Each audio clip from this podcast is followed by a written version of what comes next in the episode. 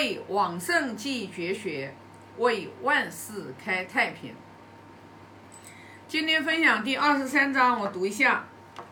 子曰：“齐一变之于鲁，鲁一变之于道。”这里讲的是齐鲁两国啊，就是说，哎呀，孔老夫子在那个时代，你看啊，不知道这句话说话的语境是什么时候啊？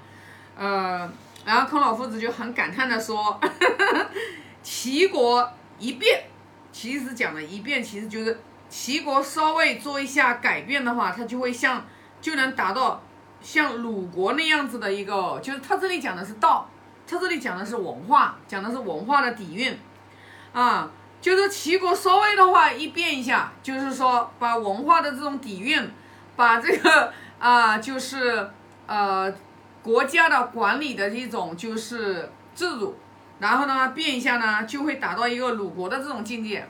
那鲁国的话，如果稍微再变一下，它就能达到一个鲁一变之于道。这里说的道肯定是王道，这里肯定绝对不是齐国现在的霸道，它指的指的肯定是。啊，周公在世时的那个王道，文武周公在世时的王道。那这里的话，就是之前我有分享过，就是是哪里是哪本书上讲的是齐国跟鲁国它的发源，就是齐国，齐国的发源是在周武王伐纣之后，就是把这个呃商纣王就是。灭掉了之后，就是成立了他周家王朝的天下的时候，当时的这个功臣嘛，全部都开始分封封地的时候，齐国就是封给了就是姜子牙姜太公，鲁国就封封给了周公，是周公的儿子，然后的话伯禽，然后的话去呃治理鲁国，就是当初的话就是周公为什么会预言？就是齐国未来会比鲁国强大，是因为姜太公治理了五鲁齐国五个月的时候，然后去给周公就是汇报工作的时候，然后呢就是特别的快嘛，讲究效率，讲究那个嘛，他就把很多礼上面的礼制上面的一些繁琐的这个就是制度就就取消了，啊，就注重了这种效率，注重了这种经济的发展。其实用现在的话来讲啊，那鲁国的。鲁国周公的儿子伯禽用了三年的时间，然后才给周周公汇报工作。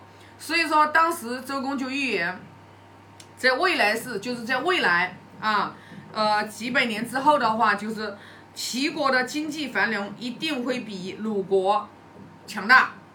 但是呢，为什么？因为齐国它注重效率，注重这个发展这种就是说经济，鲁国是因为遗传了周公的这个遗风。所以呢，鲁国在礼制这个上面的话是比较健全的，那么它经济的繁荣肯定是没有齐国强，但是齐国一定会比鲁国先灭亡。后世确实也印证了，呃，周公的这个预言，就是齐国当齐桓公，呃，在就是，呃，这个管仲，呃，齐桓公达成。嗯，霸就是齐国不是成就了这个五霸之首吗？那到最后的话，他也是最先的是灭，比鲁国先灭亡了。所以这里的话，就是从齐鲁两国，从齐国和鲁国两家的话，其实我们觉得也可以把它当做是两个两个人嘛。也就是说，我们尤其是现在，当一个人他有才华，不注重德行的时候。齐国就相当于 注重了才华，实际的经济效益，忽略了德行的引导和教化，啊，然后呢，到最后势必变成什么呢？就是就是我们经常说的，你有才无德，这样的人肯定先死掉，知道吧？那鲁国呢？鲁国就是太注重了德行的培养，然后呢，对于经济的繁荣，然后的话就是稍微弱一点，那也不行。其实这里的话，其实就是要教要教我们，你看啊，王道它一定是内外，就是 你内在的德行要去修持，你外在的义，就是为什么说孔老夫子在第几章里面讲的不记得了，就是说要我们人生要志于道，居于德，益于人，游于义。你这个四条主轴你一定不能变啊！你要游于义，你要有才艺，要游刃有余，居于德，然后以这个德行为依据，然后以仁爱之心啊，以仁爱之心来行行行这个行事，然后呢，把这个你的才艺才华发挥出来。所以你看。达观师傅在二零一八年就跟我们讲了一个一个君子人，他最基本最基本，你必须要具备的三个条件。最基本的，第一个，必须要有这个道德，没有道德不行了啊，要有学问，然后要有才能，啊，学问跟才能还不一样哦，啊，所以说如果你没有具备这三样的话，你都不能成为一个君子。所以呢，我们从齐鲁这两个国家，我们就来看自己。我们是平时的工作和生活当中，我们是把赚钱 摆在第一位，根本就忽略了我们内在的道德品质修养的这种修持。那你如果忽略了道德品质修养的修持，你只注重了外在钱财，你的去去发展，你你你最后一定是你死的最快。你有光老注重道德修养去内在的提升，对于外在的才艺和才能，你又不就就就像我最大大白话，你光光注重内在的修持，你对于去赚钱谋生你又不积极，那也不行。所以为什么就是说两头并进？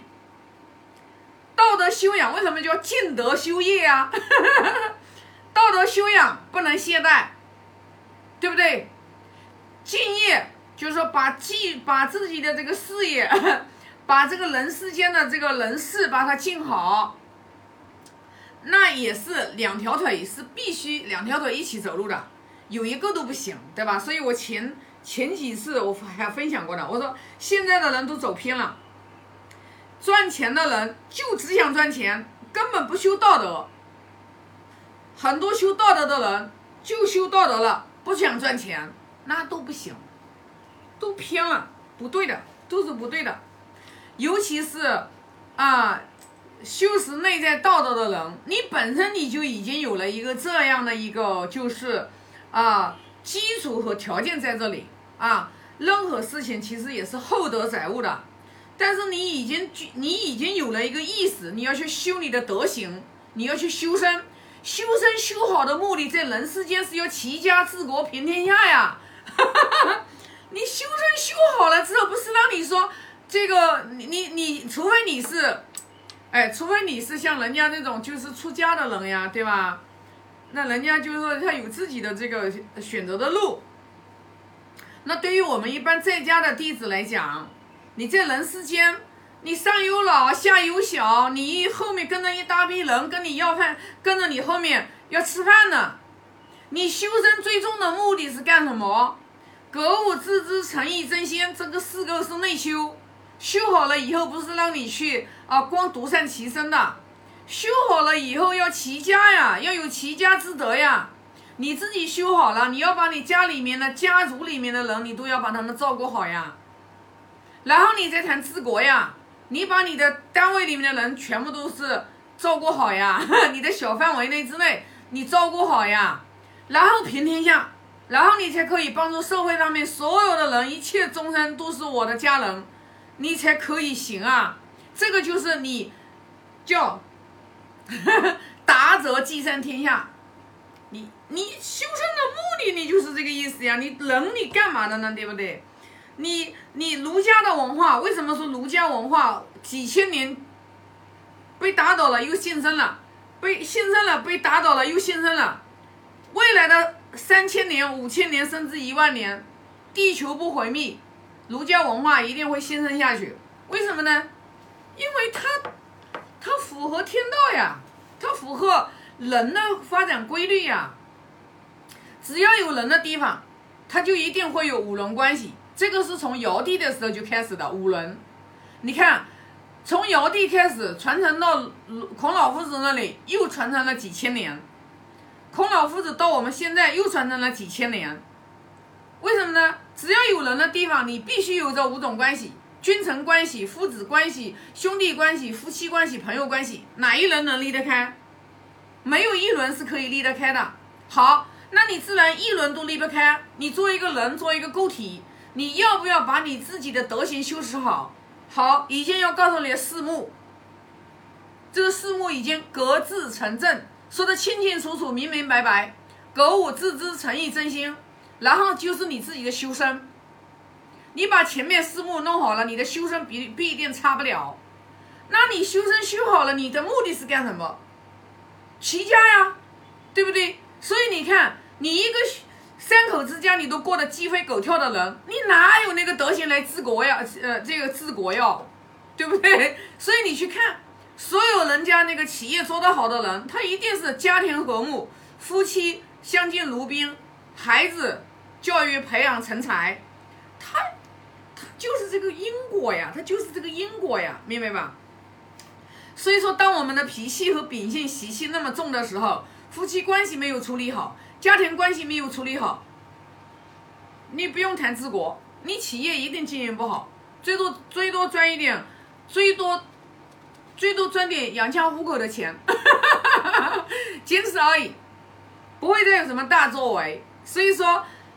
为什么说小德的话，小德你一点点小的德行的时候，你最多的话你赚一点小钱养家糊口，大德大成就一定要大德。想要你看人家那些人有大成就的人，他绝对是一定是有大的德行的，一定是有深厚深厚的德行的，他才能把事业做成功的。所以说，是你要相信呀，哪有世界上哪有无缘无故的成功哦？没有的。也没有无缘无故的失败，相通的，所以呢，就是啊，那对这一章就分享这么多啊。好，发个大愿，愿老者安之，朋友信之，少者怀之啊，感恩。